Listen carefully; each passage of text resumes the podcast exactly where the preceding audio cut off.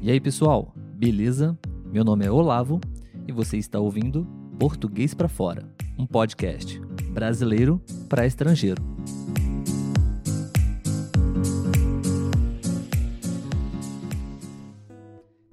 E aí, pessoal, tudo bem com vocês? Sejam bem-vindos a mais um episódio do podcast Português para Fora. Meu nome é Olavo. Nesse episódio, a gente vai dar continuidade à nossa conversa com o Pedro, professor Pedro, brasileiro, que vive na Turquia.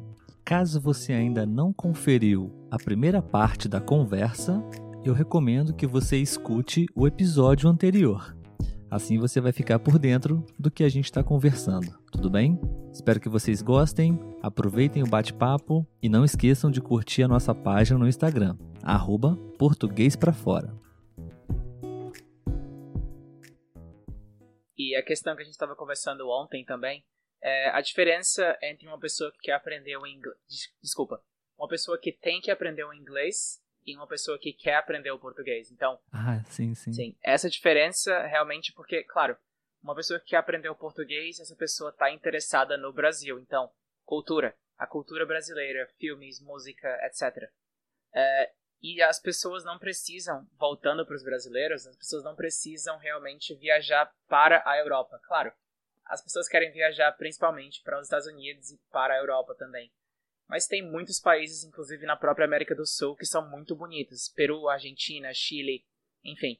Esses países, uh, as pessoas, sei lá, que querem começar a viajar, mas de repente não tem muito dinheiro, eles podem começar por lá. É uma coisa válida, uma coisa muito interessante a se fazer. Concordo com você também que o materialismo, ele também é uma coisa que, bom, talvez ele venha do passado, de a gente não ter a, as condições necessárias. Então, realmente, quando você tinha a condição, você se agarrava aquilo. Mas eu acho que a geração nova tá mudando. Eu acho que, por exemplo, minha noiva, ela é mais. Ela ainda é mais viajante, vamos dizer assim, do que eu. Ela tem mais esse interesse do que eu. E eu acho que é a questão também da, da geração que tá virando, né? A gente fala que a nova geração tá muito mais interessada em viajar do que em comprar uma casa ou um carro, por exemplo. Eu percebo isso também. Eu acho que que bom, né? Acho que isso é uma coisa boa que está acontecendo. É, e uma coisa legal, cara, sobre essa questão de viajar, claro que a viagem em si é sensacional, mas o processo, cara, é, principalmente se é uma viagem cara, uma viagem para o exterior, que provavelmente você vai precisar se organizar com antecedência. Por exemplo, para a minha viagem para a Europa, é, nós passamos 40 dias na Europa. Então foi muito tempo, né? Então foi necessário um pouquinho de dinheiro. Imagina. É, nós ficamos dois anos juntando, sabe? Economizando, abrindo mão, fazendo sacrifícios de é, uma série de coisas, né? Para esse objetivo. Então tudo isso faz a gente crescer, né, cara? Tipo, o processo de você ter um, um, objetivo maior ali na frente e passar por esse processo durante todo o caminho para conseguir, no final, ter a recompensa. Isso, cara, fez a gente crescer muito e deu força pra gente poder, sabe, uma sensação de que a gente pode tudo. Cara, tipo, você pensa, cara, da onde que eu vou conseguir tirar, nem lembro quanto foi, vamos chutar aí, sei lá, 20, 20 mil, não, é? acho que foram uns 20 mil reais. Não lembro, não lembro, mas se você, se você pensa 20 mil reais assim, de uma hora para outra, você pensa, eu nunca vou viajar para a Europa, nunca vou viajar para lugar nenhum, nunca vou fazer nada. Se você precisa de 20 mil reais, se você não tem condições de ter esse, esse valor assim, né? E justamente não é assim que funciona, né? Se você não tem, se você não tem essa realidade, você vai precisar passar por esse processo, você vai ter que construir isso. E a gente está falando aqui de viagens, de experiências culturais, mas serve para tudo na vida, né? Claro, claro. Eu acho que tudo. Uh, tava assistindo um filme interessante ontem, que é o, o filme chama Mr. Nobody. Você já assistiu esse filme? Não, não. Ele não, fala exatamente. Não, ainda não. Ele fala exatamente. É interessante. É um filme cabeça, é um pouco complicado de entender, mas ele fala sobre isso, sobre escolhas. Uhum. Para você escolher uma coisa, tem que se abrir mão de outra, talvez outras. Talvez você abra mão de cinco coisas para obter uma no final das contas. Mas essa coisa vale a pena. Se você, bom, se é aquilo que você realmente quer, eu acredito que uma viagem para a Europa, não só de viajar para a Europa em si, não só das fotos, das lembranças, tem também a cultura, com certeza que você aprendeu muita coisa legal. Pra onde você foi? Pra quais países você foi? Sem dúvida, cara. Rapaz, deixa eu lembrar aqui. A gente foi para 10 países. É, Já viajou mais que tentar eu. então. falar aqui rapidinho. cara, mas assim, foi uma aventura, sabe? Eram dois, três, quatro dias em cada lugar. É, Bélgica, Paris, ah, Portugal, Holanda, Alemanha, Itália, Escócia, Dublin, Praga, não sei se eu falei todos, mas é por aí, mais ou menos isso. Legal que eles também ficam um pouco longe um do outro, né? Então, não foi aquela coisa Sim, de pulando sim. de país para país. Eu acho interessante, porque as. Bom, a- o brasileiro vê a Europa como a Europa. Mas realmente dentro da Europa tem várias mini Europas, tem vários lugares diferentes. Então acho interessante conhecer um pouco de tudo. Sim, cara, e, e acho que uma, uma, uma situação também que implica um pouco na, nesse desejo do brasileiro também de querer ir para a Europa, de querer sair do, do, do Brasil, né? Ou de não querer, talvez eu acho que até as duas coisas, é porque no Brasil tudo é muito caro. É, talvez em algumas situações é mais barato você viajar para fora do Brasil do que para conhecer o próprio Brasil. Uma viagem para dentro do, do Brasil, às vezes, dependendo, pode sair mais caro do que você viajar para um país ali fora, não, não diria Europa, mas para algum país da América do Sul ou até mesmo para os Estados Unidos, talvez até seja mais barato, né? Então, vivendo na Europa, por exemplo, acho que talvez o brasileiro tenha essa ideia de que lá, porque realmente é barato, é, é barato. A gente fazia as conversões, as comparações, né, de valores. A passagem aérea lá de algumas é, empresas era muito barato viajar lá, sabe, de avião para os países. Então, a gente conseguiu fazer isso. A gente teve essa oportunidade de viajar dessa maneira. E como você disse, lá é muito pertinho, né? A gente foi da Bélgica para Amsterdã de carro. Então, em duas horas, talvez, não, não me lembro, nós já estávamos em outro país, outra língua, outro idioma. Então, é, é muito incrível isso, sabe? Isso muito é louco legal, pro cara. brasileiro, né? Porque o Brasil, claro, é um país continental, então você não imagina que. A menos que, claro, a gente tá falando da fronteira lá no sul do país, mas você não... eu não imagino em Fortaleza dirigir duas horas e, e, e tá em outro país. Isso pra mim é uma loucura, não existe. Ou não existia no Brasil. Sim, sim, com certeza, cara. é, foi muito legal isso. A gente foi de ônibus também, da Bélgica para Alemanha. Então, assim, muito legal essa ideia. Pedro, uma pergunta para você, cara. É, eu não sei, acho que também na- em Fortaleza é, é assim, eu acredito que seja assim no Brasil. O brasileiro adora estrangeiro. Se o brasileiro encontra com o estrangeiro, e se o estrangeiro tá ali tentando falar com o brasileiro em português, a gente acha fofo, a gente acha bonito, a gente acha, acha bonitinho, a gente quer tentar ajudar, né? A gente tem a maior simpatia com estrangeiros, né? Você acha isso também? Você acha que assim aí na, que era assim lá em Fortaleza? Você claro. teve essa experiência lá? Claro, claro, com certeza. Eu, ah, como professor de inglês, claro, eu tive alguns colegas que eram norte-americanos ou canadenses e toda vez que a gente saía para algum lugar juntos, a gente sentava numa mesa, sei lá, no restaurante e todo mundo ao redor ficava olhando pra gente porque a gente tava falando inglês. E o lance foi esse, todos eles, então, no fim das contas, vinham e conversavam e ficavam curiosos. Então, eu acho que no Brasil tem muito esse lance da realmente da curiosidade pelo pelo gringo. Eu acho que não talvez uma pessoa que não fala português está tentando falar português, aquilo é de uma certa forma é engraçado, mas não de uma forma ofensiva. É como você falou, é fofo. É, eu acho que o brasileiro gosta, tipo, caramba, o cara tá aqui querendo aprender o meu idioma, e eu sei falar o idioma que ele quer aprender e tal. Eu sinto isso, né, cara? Eu tenho esse prazer em ensinar português para as pessoas, enfim. É legal. Mas aí a minha pergunta é: você sente isso aí fora também, na Turquia? As pessoas te, te abordam com curiosidade quando ficam sabendo que você é brasileiro ou você é estrangeiro? Como que é o tratamento? Como que, como que é essa sua experiência? Você contou um pouquinho até a sua chegada, né? É, agora, assim, nesses quatro anos que você tá aí, assim, você teve algum problema, tipo preconceito por ser latino, por ser brasileiro, por não, não participar da, da religião ou, do, ou da comunidade deles?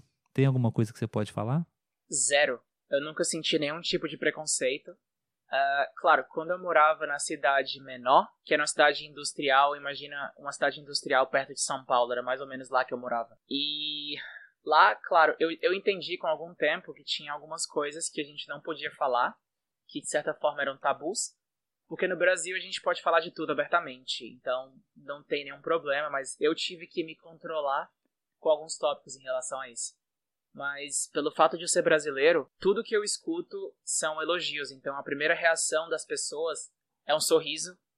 As primeiras palavras é: Sério, você é brasileiro? Me conta, fala sobre o seu país, me fala sobre sei lá. E se for homem, eles vão, eles vão perguntar sobre futebol, eles vão perguntar sobre o Alex, que jogou no, no Goiás. Ah, sim, sim. Sim, ele jogou num time aqui. Ele é, é, é considerado uma lenda nesse time, sabe? Olha. É, então todo mundo que, que pergunta, você já conhece, já conheceu ele pessoalmente, se teve essa chance e tal. e aí, por ser brasileiro, eu sempre recebi muito, comentários muito bons. Então, eu nunca tive nenhum tipo de preconceito como eu teria, por exemplo, talvez na Europa. Mesmo bom, eu não, eu não sou o brasileiro típico, vamos dizer assim, o brasileiro moreno, o brasileiro com pele mais escura, sei lá. De certa forma eu tenho mais um, vamos dizer, umas feições europeias, mas mesmo assim, na Europa eu, eu sofreria preconceito por ser brasileiro. Mesmo, uh, sendo, mesmo parecendo eles, eu sofreria esse tipo de coisa por isso. Nos Estados Unidos, mas na Turquia eu acho que não, porque eles são um povo muito caloroso, como eu falei para você ontem. Eles gostam muito de nós, dos brasileiros, bom, dos estrangeiros em geral. Uhum. E da questão da língua também, eles tentam ensinar muito. Eles são igual a, aos brasileiros. Então, toda vez que eu tento falar alguma coisa em turco e eu falo uma coisa errada, eles começam a rir.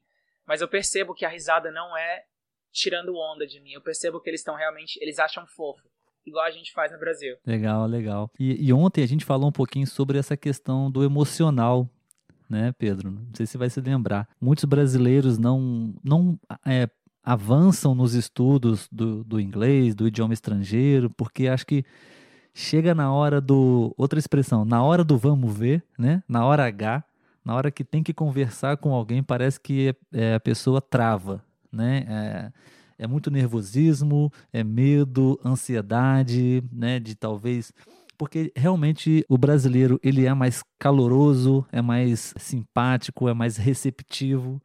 O europeu, não que ele não seja educado, né, mas ele é um pouco mais reservado, né, um pouco mais frio talvez, mas no sentido de não expressar emoções, né? Então talvez o brasileiro já fica com aquele receio de, de que a pessoa não vai ter paciência com ele, de que a pessoa vai brigar com ele porque ele vai cometer algum erro, né? Enfim, qualquer coisa pode passar na cabeça do brasileiro, né? Então acho que isso atrapalha muito também, falando um pouquinho agora de aprendizado mesmo, né? De, de avançar no, no idioma estrangeiro, né? Você falou um pouquinho sobre essa questão da, da parte emocional, né? Você pode falar um pouquinho sobre isso? Claro. É, primeiro, eu queria falar uma coisa que isso é provado cientificamente. Há estudos sobre isso, que uma uma pessoa extrovertida pode aprender um idioma estrangeiro mais rapidamente. Justamente por isso, porque uma pessoa extrovertida não vai ter tanta vergonha de falar em outro idioma, então essa pessoa vai aprender mais rápido realmente. E, bom, a questão emocional, eu acho que sim. Tem a, o nervosismo, claro, ele é muito comum, mas eu acho que é muito importante para uma pessoa que está aprendendo um idioma estrangeiro, você tem que tentar uh, conversar, claro, falar é sempre importante, porque não adianta praticar escrita, praticar leitura, praticar uh, audição, mas na hora de falar você não consegue falar. Claro que tem que falar. Eu acho que uh, no começo você tem que procurar um lugar seguro, uma bolha, vamos dizer assim. Uma pessoa que você se sinta confortável, de repente, no meu caso, a minha noiva, ela é turca. Então, quando eu falo com ela, eu me sinto completamente à vontade. Eu posso falar, posso cometer um milhão de erros e não tem nenhum problema.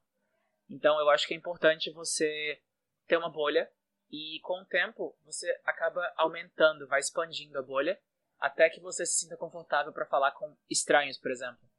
Mas é muito importante, sim, é a segurança, porque uma pessoa que é repreendida quando comete um erro, essa pessoa vai ficar com medo de falar.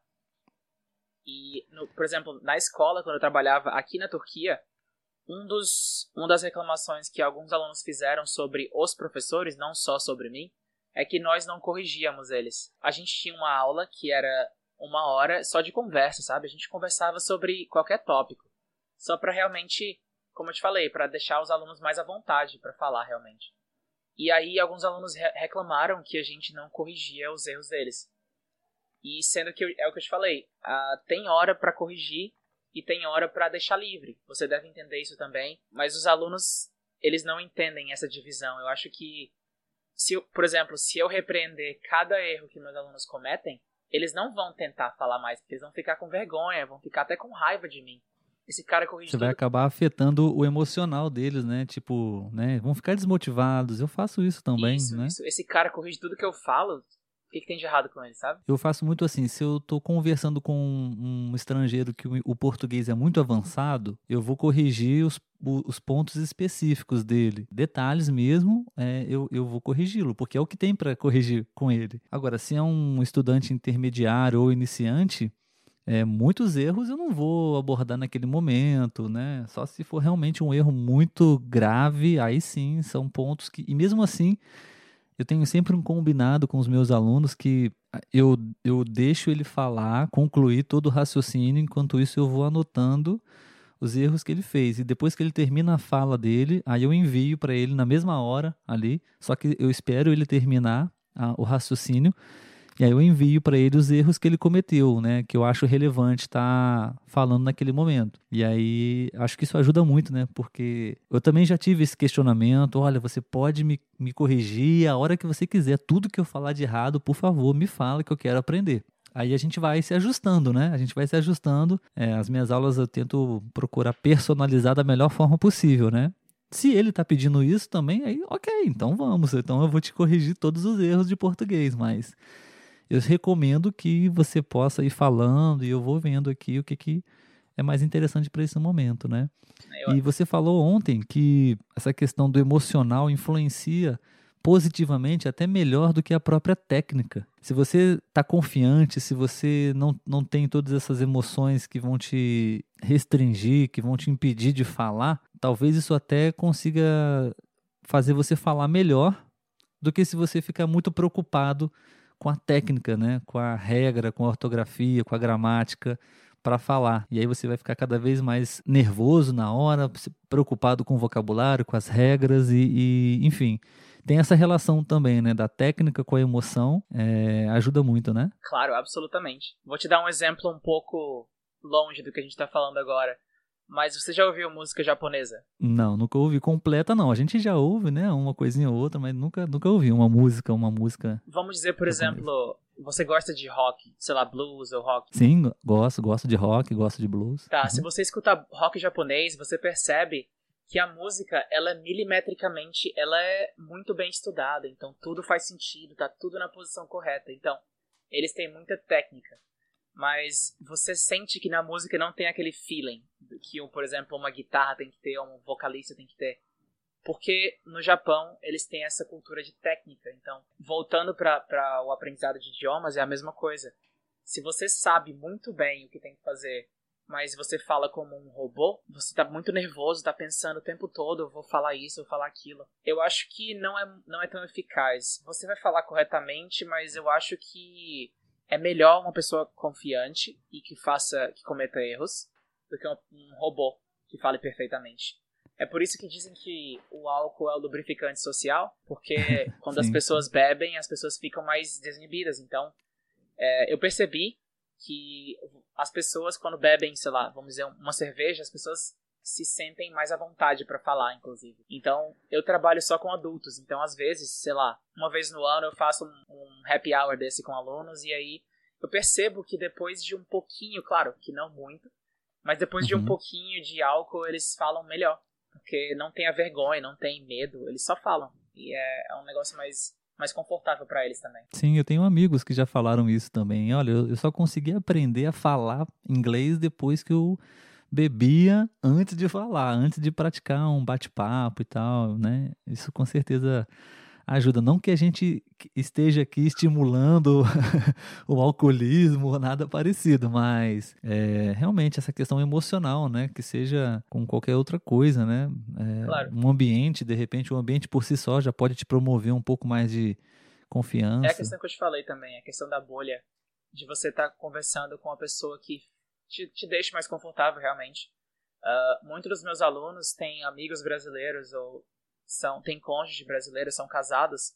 Então eu falo, é, conversa com seu com seu marido, conversa com sua esposa, que eu tenho certeza que eles não vão te repreender.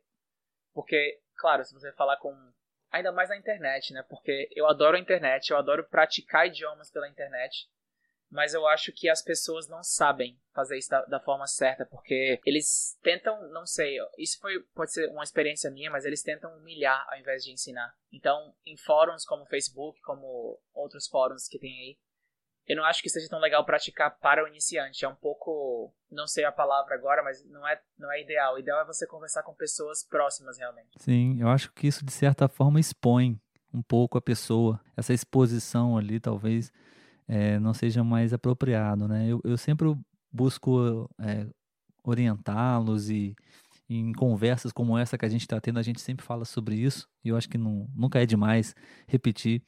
A gente, eu acho que é legal a gente sempre buscar estar tá caminhando e acompanhando o nosso nível de desenvolvimento. É, se você está num nível intermediário, não é interessante você estar é, em contato com, como eu posso dizer, com iniciantes com pessoas iniciantes ou com um ambiente de nível iniciante. Da mesma forma, não é produtivo para você, se você é intermediário, você está num ambiente de nível avançado, né? Ou assistir um filme é, muito complexo, sem legenda, se você é um intermediário, que é o meu caso. Eu, eu me considero é, é, é relativo a essa coisa de qual nível você se encontra, né? Mas eu, eu acredito que eu, que eu me encontro num nível intermediário. Eu não vou assistir nesse momento agora um filme, um documentário com questões muito elaboradas, sem legenda, porque isso vai me desmotivar, isso vai me fazer comparar. A gente sempre vai fazer comparações com outras pessoas, com o nosso próprio nível de inglês, né? Então isso vai me desmotivar. Da mesma forma que se eu estiver sempre num, num, ambiente muito fácil, eu vou achar que eu estou num, numa situação é, é, de excelência e talvez eu esteja na minha zona de conforto. Então é bom sempre você procurar o equilíbrio, o meio termo, para ir avançando, né?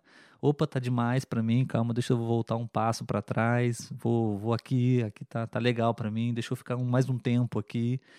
Daqui a algum tempo eu passo para o próximo estágio. Acho que esse seria talvez um processo interessante, claro, né? Isso é uma coisa e... que eu falo também. É, para tudo, eu gosto de sempre me me colocar em um pouco de risco. Um pouco, claro, controlado, mas sim, sim, eu não sim. gosto de ficar na zona de conforto em relação a nada. Uh, em relação ao idioma, sei lá, enfim, qualquer coisa. Eu voltei, bom, no, no ano passado eu tava correndo com mais frequência, eu tava fazendo um negócio melhor, mas aí esse ano eu recomecei e agora eu, eu me sinto confortável no nível, mas eu sinto que eu quero subir. Então, porque aquilo tá, tá fácil para mim, tá confortável.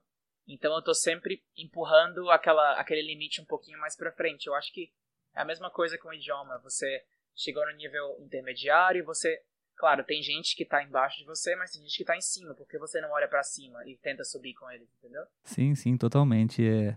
E você falou um pouquinho sobre é, como você aprendeu ontem. Você me falou um pouquinho sobre como você aprendeu turco, né? É, você pode falar para a gente aqui mais ou menos como foi, qual foi o método que você utilizou, se foi o mesmo do, do que o do inglês, teve alguma diferença? Claro. É, bom, eu primeiramente, do jeito, o jeito que eu aprendi inglês, a gente tem aulas de inglês na escola, que você sabe assim como eu que não serve de nada. Eu sempre, como eu te falei, eu sempre fui muito interessado em idiomas, então eu sempre gostei de ver filmes ou músicas em inglês, claro, com legenda em português, inicialmente.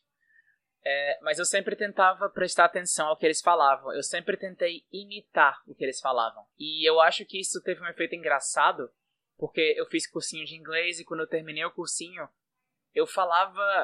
Bom, eu falava com sotaque bom, mas eu falava muitas frases prontas que eu via nos filmes e eu repetia. Isso, claro, quando eu vim pra, pra cá, que eu tive que falar só inglês, essas frases prontas nos contextos não serviam, né? Eu falava as frases prontas e as pessoas riam de mim, claro. Porque aquilo é de um hum. filme. Tu assistiu aquele filme ontem, por exemplo? Lembrou da frase? Mas aí é, eu tive que. Aqui, realmente, eu desenvolvi o meu inglês, como eu falei antes. E hoje eu posso dizer que eu falo tão bem quanto um nativo. Porque eu tenho a confiança. Talvez eu não tenha o conhecimento tanto. Tá, bom, talvez eu não saiba tanto quanto eles sabem de vocabulário, enfim.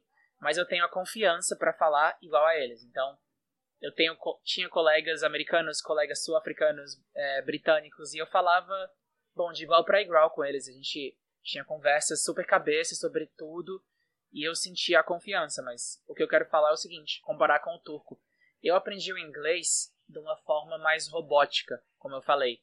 Eu aprendia vendo filme e repetindo. Mas o turco, eu aprendi vivendo aqui. Claro, meu nível, eu vou dizer que está entre o intermediário e o avançado. Eu não sou tão bom nisso ainda, porque eu nunca fiz aulas. Eu também nunca pratiquei durante o meu dia a dia, porque eu era professor de inglês, como eu falei. Então eu falava inglês o dia todo, ia para casa e falava português com a minha família, enfim, não tinha espaço para o turco. Agora eu aprendi mais, eu tô, claro, com a minha noiva, ela me, me ajuda muito. Eu tento falar com as pessoas, então eu aprendi o idioma da forma que os bebês aprendem, por exemplo. Eu não aprendi como um estudante, eu aprendi como um falante de turco de, sei lá, vinte e tantos anos que eu tinha. Eu aprendi como um bebê, realmente. Então, eu sinto que o turco, ele é mais natural do que, eu, do que o meu inglês era no passado. É, eu acho que isso é muito importante, claro.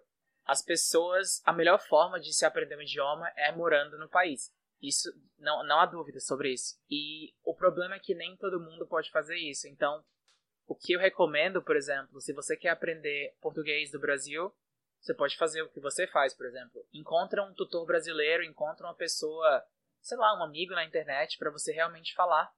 Falar sobre o dia a dia, falar sobre coisas. Encontra uma comunidade brasileira no seu país. Eu tenho certeza que existe, porque os brasileiros estão em todos os lugares do mundo. Então, com certeza você vai encontrar uma comunidade brasileira e pratica. Não tenha vergonha e fala sobre tudo. Bom, eu acho que, na minha opinião, essa é a melhor forma porque é mais natural.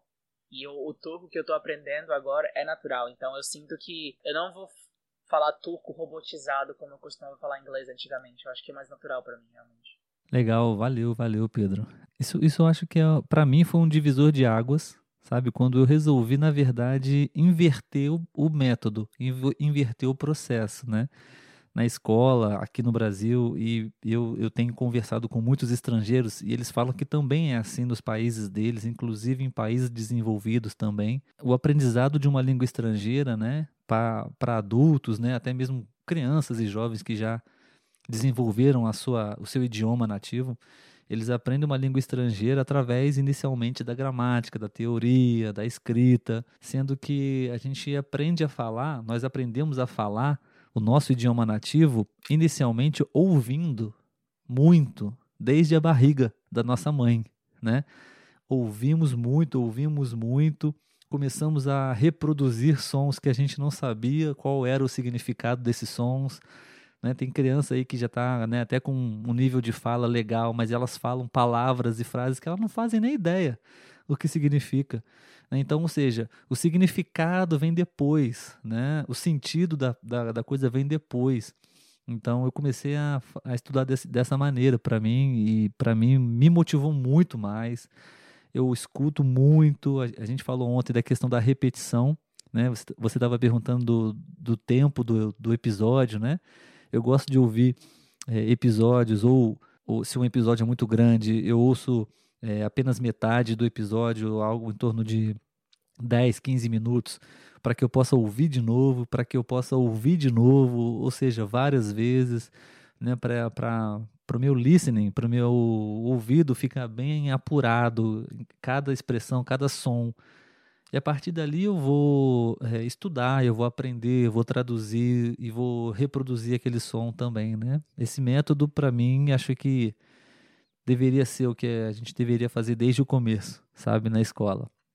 Isso é muito interessante, né? E, eu acho também que uma coisa que influencia muito é que quando a gente está aprendendo, estudando um outro idioma e a gente já, já começa a falar nesse outro idioma, é, dificilmente a gente é a gente mesmo, né? Parece que meio que a gente se transforma em outra pessoa, né? Porque a gente não tem o todo o vocabulário que nós temos da, da, nossa língua nativa, então a gente mesmo não é a gente mesmo, né? Então a outra pessoa também, se não for a língua nativa dela, ela também não vai ser ela mesma e, e para tudo na vida a gente precisa se conhecer, a gente precisa saber quem é a gente mesmo, ter propriedade disso para daí, a partir daí fazer as coisas, né? Acho que isso influencia um pouco também nessas relações. Acho que nada impede, claro, de você conhecer grandes pessoas e fazer grandes amizades, né? Mas existe esse fator, né, Pedro, que acho que é legal, né? Porque talvez muita gente pode ter essa, essa, essa, essa ideia na cabeça, né? E quando realmente, de repente, vai conseguir viver fora do Brasil, não vai conseguir ter essas mesmas relações com as pessoas, de repente vai começar a se sentir solitário e vai sentir falta dos amigos do Brasil, da, da família, ou seja, não, não vai se adaptar muito bem nessa vida no exterior, né? Isso não tem como a gente saber, não existe uma regra, né? Isso aí é, é vai ser é a história de cada um, né?